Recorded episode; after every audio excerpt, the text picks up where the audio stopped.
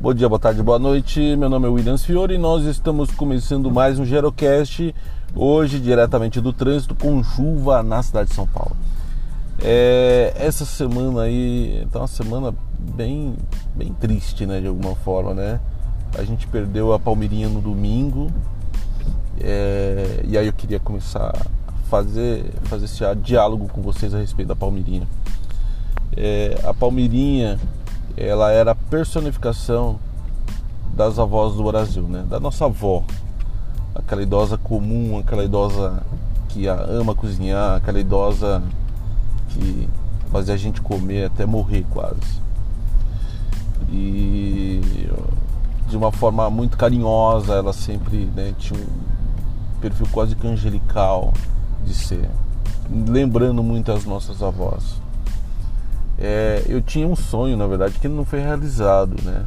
Que era fazer, na verdade, alguma coisa com a Palmeirinha, conhecer a Palmeirinha. Eu nunca tive o prazer de conhecer a Palmeirinha.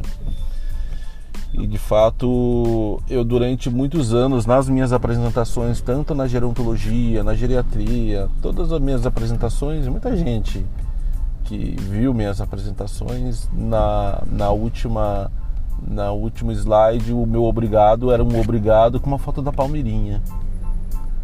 Então, eu vou voltar, vou, vou voltar a usar essa foto da Palmeirinha como homenagem a ela. Então, ficamos órfãos aí da nossa da nossa avó é, essa semana, né? E que, tem, que tenhamos mais palmeirinhas no mundo, que tenhamos mais mais idosas assim. E aí quando foi ontem a gente teve aí a perca da Rita Lee, né? A Rita Lee, uma outra idosa, 75 anos, um, um ícone da música, um ícone da rebeldia, um ícone do rock and roll. A Rita Lee, ela sem dúvida, né, desde a época dos Mutantes, toda a história, eu vou fazer um episódio dedicado à Rita Lee só contando a, né, a biografia dela, a discografia dela é, ela tem aí um, uma importância para a música é, muito grande.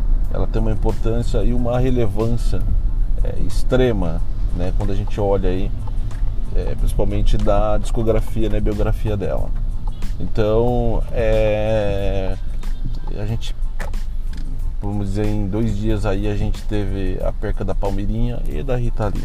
A Rita Lee também já não estava bem de saúde. Enfim, tempos difíceis, né? É, eu acho que quando a gente começa a envelhecer, a gente começa ao mesmo tempo, né? Os nossos ídolos também envelhecem. A gente começa a perder os nossos ídolos, né? E essa é uma percepção de velhice também, né? Quando pessoas que a gente ama, quando pessoas que estão em nossa volta.